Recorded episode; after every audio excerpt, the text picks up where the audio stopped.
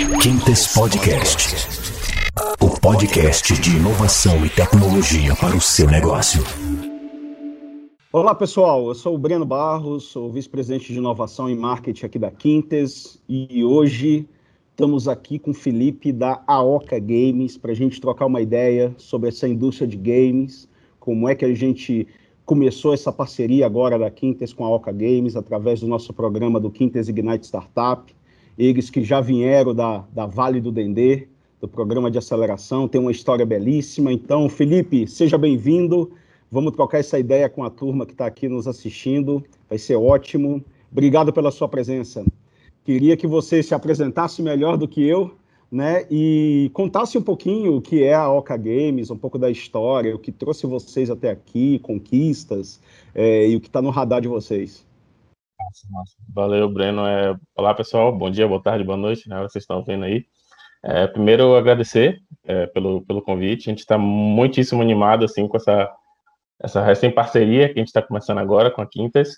A gente entende que é um parceiro estratégico para a gente, assim, e é como a gente já falou em algumas reuniões, é um processo que não é unilateral, né? Vai ser uma troca muito massa, assim, e a gente está com altas expectativas, assim, para essa, essa relação.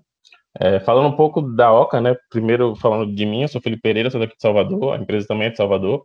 É, eu trabalho com games já tem um tempo já, tanto na área da, do desenvolvimento quanto na parte da pesquisa, então eu tenho um pé assim, na, na, na, academia, também trabalho com a parte de licenciatura, dando aula e tal. É, mas a empresa, ela é de Salvador, como eu falei, e a gente nasceu em 2016, como conceito, assim, e começou a operar valendo mesmo em 2017. É, nós somos sete desenvolvedores, sete colaboradores, né? É, cinco mais fixos e dois que trabalham em, em momentos mais é, de atividades mais específicas do projeto.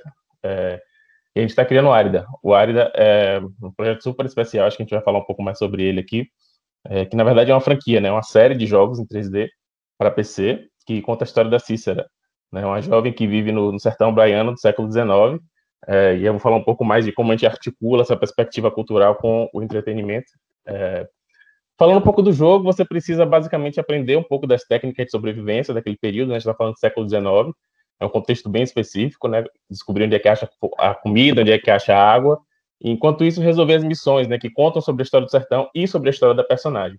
O objetivo Legal. macro de toda a série é você cruzar o sertão a pé para encontrar o caminho para Canudos, né? Então dá para já entender que tem uma perspectiva cultural histórica bem forte no jogo. É, a gente tem bastante influência dos jogos de adventure, de survival, é, a Folha de São Paulo chamou, chamou, a gente do Zelda do Sertão. Isso pra gente legal. foi bem legal. É, e esse primeiro jogo a gente lançou no ano passado, é o Área da Backlands Awakening. É, e a gente teve uma repercussão muito boa com esse projeto, tanto aqui quanto fora. E agora a gente tá, e como é uma série, a gente está desenvolvendo a continuação, né? Que é o Área da Rise of the Brave, que é o jogo que vai ser lançado no início do ano que vem. Ah, já em 2021. Que legal. Isso. Que legal. E, e, vocês lançaram ano passado o jogo e sem muita ação de marketing já teve bastante cópias, né? Já tem bastante gente usando. Tem um número aí que pode divulgar para gente? Já está atingindo 10 mil cópias já, aproximadamente, de, de, vendas. É, isso totalmente orgânico, assim. E é interessante falar que o Arda é um projeto de cauda longa, né? Então, se nesse momento a gente está focado já no desenvolvimento do, do, do, segundo, mas a gente também quer fazer, aumentar nossos pontos de contato com o primeiro. Então, atualmente ele está só no PC, que é um dos menores mercados no fim das contas. A gente vai levar isso para os consoles para depois ir para os mobile, para a parte do mobile também. É um pouco do que está no nosso radar aí. Mas fora isso, a gente está estruturando a, a franquia para ser um, um, IP, como a gente chama, né? Uma franquia transmediática. A gente criou um uhum. universo ficcional que a gente pretende esparramar ele para além dos jogos. Então a gente vai focar em HQ, vai focar em, em séries animadas e outros licenciamentos, assim. É um projeto que vocês não vão ouvir falar por muito tempo ainda. Ah, que legal, que legal, bem bacana, assim. E, e Felipe, é, curiosidade mesmo, já baixei o jogo, adoro, recomendo a todo mundo que estiver assistindo aqui a baixar também. É bem interessante, é muito bom, se, é cativante, né? Tô doido já que, que lance a, a próxima versão para continuar jogando, né? Bem interessante mesmo. E você vai aprendendo um pouco de história, né? Você, de é. fato, você a percepção que eu tive é que eu voltei para o século XIX ali e, estou ali, eu tenho descendência também do Nordeste. Então, para mim foi bem interessante, bem interessante. Parabéns. E queria saber, assim, sabe, eu a, a, a, jogo muito videogame, estou ensinando meu filho a jogar videogame. E, e, e, não tem jogos assim como de vocês no Brasil, né, na América Latina. A gente a gente vê muitos jogos de fora, do hemisfério norte, da Ásia. Qual é o desafio que você viveu ou que você percebe aí para a indústria de games aqui na América Latina, ou especialmente no Brasil, né? O que, que você enxerga de desafiador? Perfeito, Breno. É, é, você tocou em pontos que são muito sensíveis para a gente, assim. A gente vive num momento de efervescência, né, do setor, até, inclusive, na pandemia, um dos setores que está crescendo bastante, né, o consumo de, de obras digitais e tudo mais. É, já há algum tempo a gente vive daquela máxima de que a indústria de jogos fatura mais do que a indústria de cinema e de música juntas, é, então é uma indústria extremamente robusta. É, a gente vive na era da interação, não? Então, então muito da, da, dessa linguagem dos jogos ela acaba indo para outras áreas que não só a parte de jogos, a gente vê a gamificação em ambientes corporativos, enfim. A gente vê que é uma área que está crescendo muito, é, com extremamente, um potencial extremamente grande aqui no Brasil, mas quando a gente fala de, de nível global, a gente ainda tem um domínio muito grande, assim, de três grandes centros, né? Primeiro, a China, que se desenvolveu no mercado bastante local e que agora está se abrindo para o mercado internacional e está fazendo eles ficarem ainda maiores. Depois vem os Estados Unidos, como a gente já pode imaginar, né, que historicamente é a maior potência, que sempre foi, de certa forma, mais global Exato. do que a própria China. É, e aí depois a gente vê o fenômeno do Japão, né, que é um país relativamente pequeno em termos territoriais, mas que tem um mercado interno muito forte e um mercado de produção também muito, muito histórico, muito grande. Aí depois a gente pode falar de Coreia do Sul e só então vai vir é, os países europeus. O Brasil, uhum. infelizmente, é apenas o 13 terceiro né, nesse mercado de, de consumo e vigésimo no mercado de, de desenvolvimento propriamente. É um uhum. número que eu, pessoalmente, acho bastante aquém do nosso potencial, assim, né? Se for comparar, por exemplo, com, com a Espanha, a Espanha ela tem um terço da nossa população, mas o faturamento deles é três vezes maior, né? Claro nossa, que a gente pode fazer... É, é desproporcional, é né? É, uhum. Exato. Claro que a gente pode fazer, analisar várias coisas assim específicas, como a diferença da, da parte de, de moeda e etc. Mas ainda assim é um número assustador, eu acho. Né? Se a gente for pensar no potencial interno quantitativo que a gente tem aqui e até na nossa produtividade criativa mesmo, assim, é um mercado que a gente ainda não está assim ainda sólido o suficiente como poderia, eu acho. Eu acho uhum. que é até um, um, é uma pena a gente não ter essa área como um setor estratégico para a nossa, nossa economia, não é nem para a indústria de jogos só, é, para a economia do país, assim. E pensa no modelo da China, né, que focou muito no mercado interno, fecha, extremamente fechado, solidificou, se tornou um maior mercado e hoje em dia está aberto e só está fazendo isso ficar muito maior. Isso, isso, explica, né, muito desse posicionamento da indústria deles. Na América Exato. Latina a gente está ali pau a pau com, com o México, né, mais ou menos tanto de consumo quanto de desenvolvimento.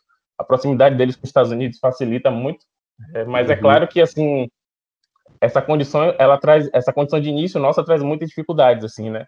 Como a carência de eventos especializados, é, a carência de mão de obra especializada e especialmente a carência de investimentos, né? Para a gente ainda é muito difícil conseguir esse dinheiro aqui dentro do Brasil.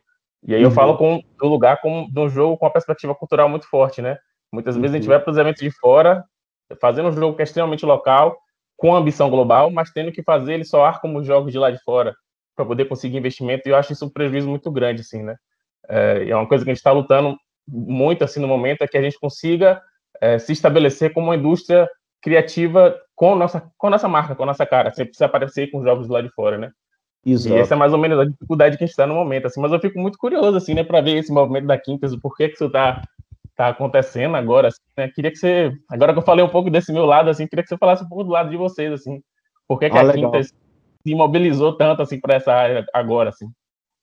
É, pô, bem, bem interessante a pergunta. Na verdade, a gente, a Quintes é uma marca nova, né, no, no mercado é, brasileiro, com uma visão global muito forte. E a gente, para esse ano de 2020, a gente priorizou alguns segmentos que a gente já tem um certo know-how. E a gente sempre olhou a indústria de games, é, até pelos números que você agora comentou, né, de crescimento, cada vez mais é, saindo só daquela questão ah, é um joguinho, é um entretenimento para crianças, para adolescente, não, e está virando uma indústria, já é uma indústria robusta já há bastante tempo, a gente vem é, se questionando como é que a Quintes, como uma, um, um provedor de tecnologia, de inovação digital, a gente poderia atuar nesse segmento também para contribuir com o segmento, né? E para contribuir principalmente, como você colocou bem, não é só a indústria de games, mas com o desenvolvimento econômico do, da região que a gente está operando, que nesse caso aqui a gente está falando do Brasil, estamos falando da América Latina. Então a gente, a gente quando teve a oportunidade de conhecer vocês pela por indicação da Vale do Dendê, é, a gente não estava procurando nesse momento uma, uma, uma empresa, uma startup é, da indústria de games, já buscávamos ali outras soluções de alguns segmentos específicos, e aí apareceu vocês e a gente se encantou porque a gente estava olhando para o horizonte de 2021, começar a, a, a entrar nesse mercado, nos Estados Unidos, na Europa, provendo algum serviço, e a gente viu em vocês uma aproximação interessante para que a gente pudesse acelerar essa nossa entrada nesse segmento, que para nós a gente enxerga várias possibilidades, né?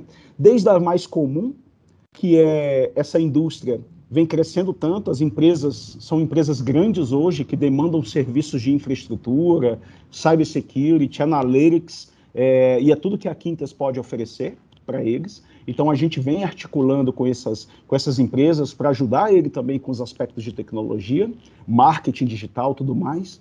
Mas o que eu acho mais interessante dessa proximidade e oportunidade é que assim é trazer todos esses conceitos de storytelling, de gamificação, vamos chamar assim, para as outras indústrias. Né? A indústria financeira, a indústria de varejo, que são carentes. Hoje está muito limitado numa gamificação que é basicamente um programa de loyalty, um programa de pontuação, e que na prática não estimula.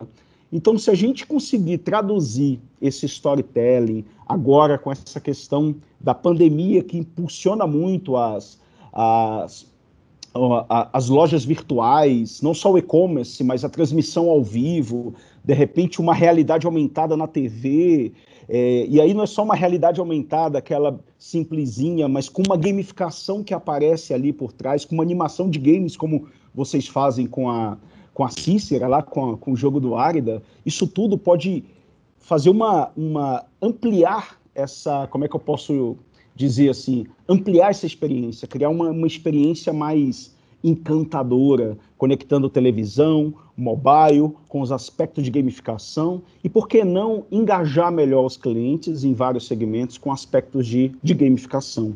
E aí, vocês que têm esse background, é, e possivelmente já surgiu demanda para vocês nesse sentido, acho que é um desafio que ainda ninguém conseguiu ainda é, é, entregar, né? Entregar. Outra coisa, é, que para nós é super interessante, é, é, o desenvolvimento da economia. Né? A, gente, a gente quer que a, a permitir com que as pessoas, é, é, principalmente a nova geração, é, possam entrar nessa indústria para ser desenvolvedores de games, para ser designer de games. É, o mercado está carente globalmente, não só no Brasil, e o Brasil pode exportar esses talentos. E a Quintas, como uma atuação global, pode exportar isso. Então, a conexão com vocês, Vale do Dendê, de levar uma capacitação, uma inclusão tecnológica, gerar oportunidade para o Brasil, principalmente, a gente enxerga esse segmento bem interessante. Então, foi para isso, por, por, isso, né, essa aproximação com vocês, a gente vê que temos muito que aprender, né? Tem um mercado bem tradicionalzinho ali de olhar esses players para a gente prover serviços de tecnologia, mas mais tem muita coisa que a indústria de games, que vocês é, já estão presentes, já estão fazendo, que os outros segmentos considerados mais, entre aspas, evoluídos ou mais maduros, nesse caso não são. De reter a atenção, de fidelizar, de colaborar, de engajar. Então, é... Hã? Emocionar. Exatamente, emocionar, principalmente, né? Então, é isso que a gente vê como potencial, é isso que a gente buscou na OCA, é, é esse acelerador, para que a gente possa juntos discutir como é que a gente pode transformar o Brasil num grande polo de games. E aí, sem perder, para mim, a essência que é os jogos de narrativas de vocês, né? É, mas também, por que não, outros jogos, outras modalidades, como jogo mobile, né? Que tem aí um, um engajamento mais forte, tem uma, uma repercussão de negócios em torno, que várias empresas, inclusive empresas brasileiras, né, ganhando investimentos fora. Então, é um mercado bastante promissor que quem não estiver olhando para isso está é... Tá perdido. Né? Hoje, se, se você lota um, um, estádio, vamos chamar assim, para ver uma final do League of Legends, e você não lota um estádio para ver uma final de futebol. Então o mundo está mudando, o mundo está mudando e essas pessoas que estão aí consumindo esses jogos, estão consumindo esses eventos é, de competição de games, eles são os consumidores do futuro. É com eles que vai, você vai ter que dialogar. Você não vai dialogar mais com um website, um aplicativo mobile. Você talvez vai ter que dialogar com uma experiência muito próxima daquilo que eles já estão acostumados, que é essa experiência da indústria de games. Então, é, essa empatia de entender essa nova geração, esse comportamento, para construir algo futuro e principalmente desenvolver a economia do Brasil para algo que eu acho que não volta mais, só tende a crescer cada vez mais esse segmento, e é, é, é onde a gente está enxergando. Então, por isso que a gente decidiu abraçar a OCA e a gente juntos tatear aí as possibilidades que a gente enxerga serem muito promissoras, muito promissora mesmo, é, como visão de futuro. E mas acho que eu já falei, não posso ficar abrindo tantas estratégias aqui, né? Mas é, é, e aí eu vou passar a bola para você, assim. Fala, no início você falou da, da Árida, né? É, conta um pouquinho mais dela, né? Sobre o game, assim, e, e, e, e um pouco desse storytelling. Você, acho que o, o ponto principal, acho que todo mundo que está nos assistindo aqui desde o início captou essa questão da narrativa lá do século XIX, da Cícera, sobrevivendo até chegar em Canudos e tal. É, a pergunta que eu queria te fazer, basicamente, é o seguinte: você comentou que a gente tem que se. Um, um dos desafios é, é, é, é adaptar nossa história, nossa narrativa, nosso personagem é, para lá para fora, para que o mercado de fora possa consumir. Por que isso? Assim, é, a Cícera vai ter que se transvestir de uma guerreira viking para poder ser consumida lá fora. Fala um pouco do jogo e, e, e, por que que tem essa barreira assim da questão cultural lá de fora para entrar nessa indústria com, com os, com, os, arquétipos culturais que a gente tem aqui no Brasil e na América Latina? É, primeiro, só mais um ponto antes de falar dessa parte mais vertical da experiência é dizer que a gente se anima muito né, com essa perspectiva que você traz e enxerga já muitas sinergias de cara, assim. Estamos realmente muito animados com, com o desenvolvimento dessa parceria. E sim, hum. você tocou num ponto que é muito sensível assim para a gente aqui na OCA, no desenvolvimento do AIDA, que é essa questão da resposta do, do, do público, né? É, eu sou de uma geração de jogadores que pegou ali o Atari, o Super Nintendo e tal, e eu, eu adoro os jogos da minha geração, fui formado por eles, uhum. né? Mas assim, a gente sabe que existia um certo, um certo predomínio temático acontecendo ali, né? Sempre, como eu falei, aqueles os três principais centros ali, né? Europa, é, o Oriente no geral e, e, Estados Unidos, então você acaba que consome muito desse universo cultural, assim, e acaba, de certa forma, aprendendo muita coisa por conta dessa mídia, e durante muito tempo o Brasil foi, de certa forma, representado por micro representações. A gente tem, por exemplo, um, um caso bastante icônico, que é no Street Fighter, né, aquele jogo de luta. O cenário do Brasil é na Amazônia e o personagem brasileiro é um, um, um humanoide, mas que parece um bicho, um bicho verde, assim, né, que é o Blanca. Né? E a gente sabe que é uma representação e tudo mais, mas quanto tempo a visão do Brasil para fora não ficou a partir dessa percepção de estereótipo, né? Isso é verdade. Então, assim, são impactos que ficam, né? E o jogo é um objeto cultural. O jogo ele faz uma diferença muito grande na, em como a gente percebe a realidade nossa e a realidade dos outros espaços. Assim, a gente acredita muito nisso. Né? E o feedback que a gente está recebendo no jogo, primeiro no Brasil, assim, é, acho que é de identificação. Né? A primeira coisa é identificação. O público brasileiro, ele, como eu falei, a minha geração e até a geração mais recente, é, de certa forma, eles estão. O atual está privilegiado pelo, pela condição de ter é, textos e, e voz em português né, do, totalmente dublado, com, com a legenda e tudo uhum. mais, já é um ganho, né? Na minha época a gente tinha que jogar jogo japonês sem saber japonês, aprendi inglês, etc. Então já tem essa vantagem em relação a hoje, e faz com que a experiência seja muito imersiva. Mas se a gente vai para a raiz, para o núcleo, ainda é conteúdo criado por gente de fora. Né? E uma coisa que a gente ouve muito da galera que joga o ainda é isso, é disso, nossa, mesmo não sendo nordestino, isso aqui é meu de alguma forma, saca? E, e essa, e essa conexão, essa, essa percepção de conteúdo é algo que vai muito além da experiência do jogo, é algo que vai muito além de faturamento, é um processo de você se reconectar com sua própria ancestralidade, né? A gente acredita muito no, nos jogos como sendo esse instrumento, né? De, de ressignificar seus laços com sua própria identidade, com sua própria história, a gente acredita muito nisso. Né? E a gente não acha que todo jogo brasileiro tem que falar sobre cultura nacional, sobre história, não é isso. Mas uhum. é fazer um esforço criativo consciente para que a gente não tente soar como os caras lá de fora, porque o dinheiro está lá fora. Né? Então, quando Exato. eu vou para evento, eu tenho que soar como eles. Algumas coisas que, eu que a gente está conversando aqui, eu nem falo, porque nem, não tem interesse, não, é, não, não, não bate neles, né? Então, Entendi. acho que é um, é um, meio, meio campo que a gente tem que ficar o tempo todo é, balanceando, né? Ser autêntico, ser local, mas ao mesmo tempo ter essa pegada global, essa, essa pegada internacional. Ainda é o desafio que a gente está aprendendo muito o que fazer. Né? Por exemplo, só para citar uma curiosidade, é, o jogo ele passa no sertão e para quem conhece a história do sertão sabe que tem uma ligação muito forte com a, a várias religiões, mas em especial a Igreja Católica, né? E no uhum. jogo tem algumas, algumas cruzes, etc. E o jogo ele foi taxado por alguns jogadores na Alemanha para a gente estar tá fazendo propaganda religiosa, quando tipo esse não era o caminho do jogo. Mas é justamente, é justamente essa diferença de percepção de conteúdo que a gente ainda está aprendendo como como lidar, uhum. né? Passar esse contexto que é local de uma forma global, sem perder a essência. É, um, uhum. é um desafio muito um desafio. interessante, assim. Um é, é, muito, é muito legal isso, assim. Que é o processo da localização. Não é você traduzir, é você pegar o que está lá em português e colocar em alemão ou colocar em japonês. É fazer a localização, é um passo além da tradução, né? Que é colocar aquele contexto, beleza. Eu quero dizer isso aqui na minha cultura. Como é que eu levo isso para outras culturas, né? Isso é uma é coisa que a gente ainda está aprendendo e acho que é uma coisa que a gente vai poder fazer junto e desenvolver bem Com legal mesmo. É, isso falando do mercado local. Nem né? falando do mercado internacional, apesar disso que eu falei, tem um, um, um senso de novidade, né? As pessoas se, se, pô, isso aqui é novo, por mais que o, o, sertão ele pareça com o deserto, sei lá, do norte do México, do sul dos Estados Unidos, mas ainda assim tem coisas muito específicas que eles encantam, né? Tipo, é muito legal ver, sei lá, um, um polonês tentando falar mandacaru, saca? É, são, são coisas muito diferentes, assim, que estão fora do contexto dele, assim, mas que deles e que é muito interessante porque acho que quem ganha com isso é a própria indústria né? Porque a Exato. gente quebra um pouco essa lógica de, de repetir os mesmos padrões narrativos e tudo mais. E a gente acredita muito que isso é o futuro. Mas, para além dessa perspectiva de, de ser um frescor, a gente acredita muito na questão de, de a gente falar sobre a nossa própria história. Porque a gente está aqui, a gente sabe a riqueza que a gente tem.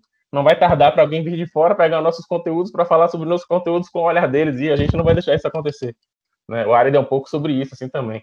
E acho que essa relação da gente também é um pouco sobre isso, assim é, permitir né, que a gente possa falar sobre a própria, própria nossa, história, nossa própria história. E no caso do Árida, o nosso objetivo é botar o sertão no mundo, assim. E agora, com a parceria da Quinta, eu tenho certeza que isso vai acontecer de forma muito mais acelerada.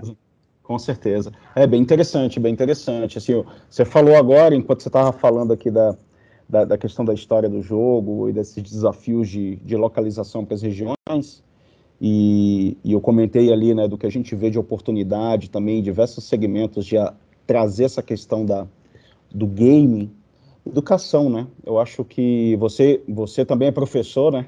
É, universitário aí.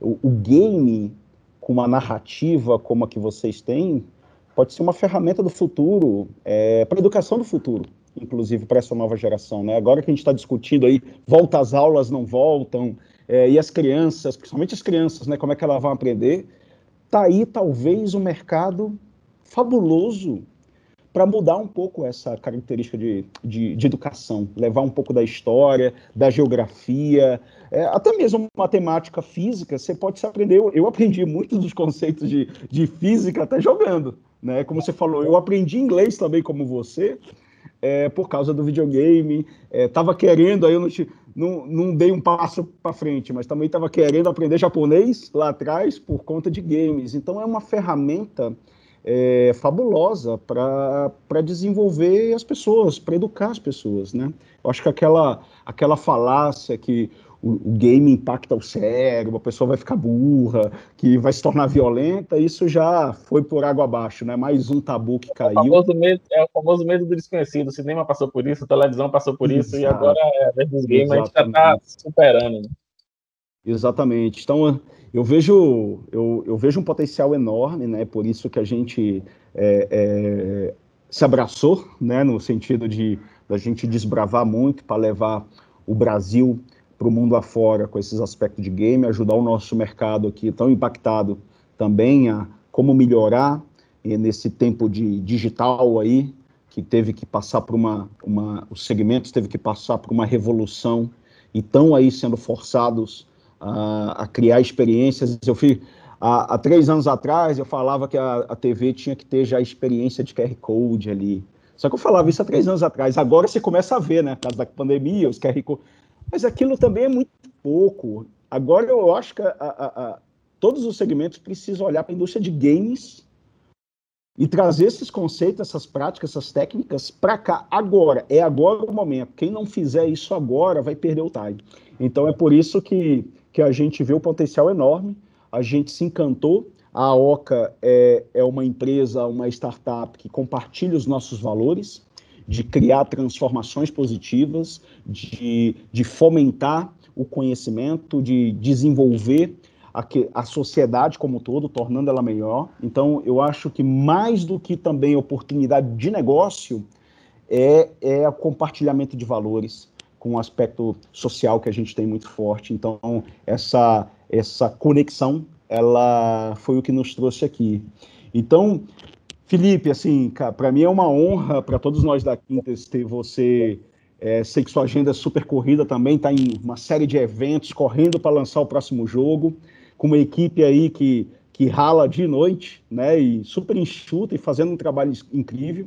Então, quem não conhece a Árida, entre agora no site, baixa o, o jogo, é fenomenal. Vocês ali, e, e eu tenho certeza que muitos aqui em três horas já vão zerar o jogo, né, e vão ficar mandando e-mail para o Felipe aí para lançar a versão nova do jogo. Então, baixem, porque aprende, aprende muito também um pouco da nossa história. E te agradeço, Felipe, mais uma vez. Eu acho, acho não. Daqui a mais ou menos um mês e meio, dois meses, lá para novembro, a gente volta aqui para contar algumas novidades para essa turma que está nos ouvindo. Então, te agradeço mais uma vez. Fique à vontade para dar a última mensagem e a gente segue se falando aqui dentro do, do Ignite Startup da Quintas. Perfeito. Valeu, valeu, Breno, valeu, pessoal da, da Quintas. É, reforço o agradecimento da, do convite, dessas possibilidades de parceria que agora acontecem, assim. Para mim é muito simbólico, pessoalmente, aí, menos falando da OCA e mais falando de forma pessoal, ver essas coisas acontecendo, assim, porque eu já estou militando na área tem um, um, bom tempo e a gente passou por aquela de, ah, beleza, você trabalha com o quê? Trabalha com jogos. Sim, mas você faz dinheiro com o quê? Porque as pessoas não acreditavam que era trabalhar com jogos no Brasil, isso 10 anos atrás. E ver as coisas acontecendo agora, assim, é, é muito simbólico para mim e só me coloca a motivação mais acima do que ela já, já tá, assim. E é como o Breno falou, assim, aguarda as cenas dos próximos capítulos aí que vem, vem coisa muito boa para o nosso setor. É, e falar um pouco da gente, a gente está em todas as redes, é, qualquer rede que você bota lá, a Oca Game Lab, a OCA Game Lab, a Oca, é, vai ter acesso aos nossos conteúdos, LinkedIn, Instagram, Facebook, Twitter, etc. E a gente está nas duas lojas, na Steam e na nuvem, que são duas lojas online. Você pode comprar o primeiro jogo, que é o Backlands Awakening, e o segundo, que é o Arida Rise of the Brave, pode colocar na wishlist, né, que é a famosa lista de desejo da, da Steam, a loja, que ajuda muito a gente lá nos algoritmos de exposição. A gente vai estar lançando no início que vem, do ano que vem. É, mas fora isso, como eu falei, nosso plano com a, com a Arida é um plano de cauda longa. A gente quer fazer uma franquia transmediática, então logo menos vocês vão ver o Arida em outros espaços para além dos jogos, né? E com essa parceria com a E mais uma vez, muito obrigado pela oportunidade em nome do time inteiro aqui da obra. Obrigado, obrigado sempre você. A gente vai se falando. Pessoal, espero que tenham gostado. Sigam o Felipe, sigam a Oca, sigam a Quintas, vai ter muita novidade aqui, trabalhando com pessoas tão fabulosas como, como o Felipe e o time todo da Oca Games. Então, a gente se vê aí no próximo episódio. Valeu, gente. Um abração. Valeu, Felipe. Se cuida. Quintes Podcast. O podcast de inovação e tecnologia para o seu negócio.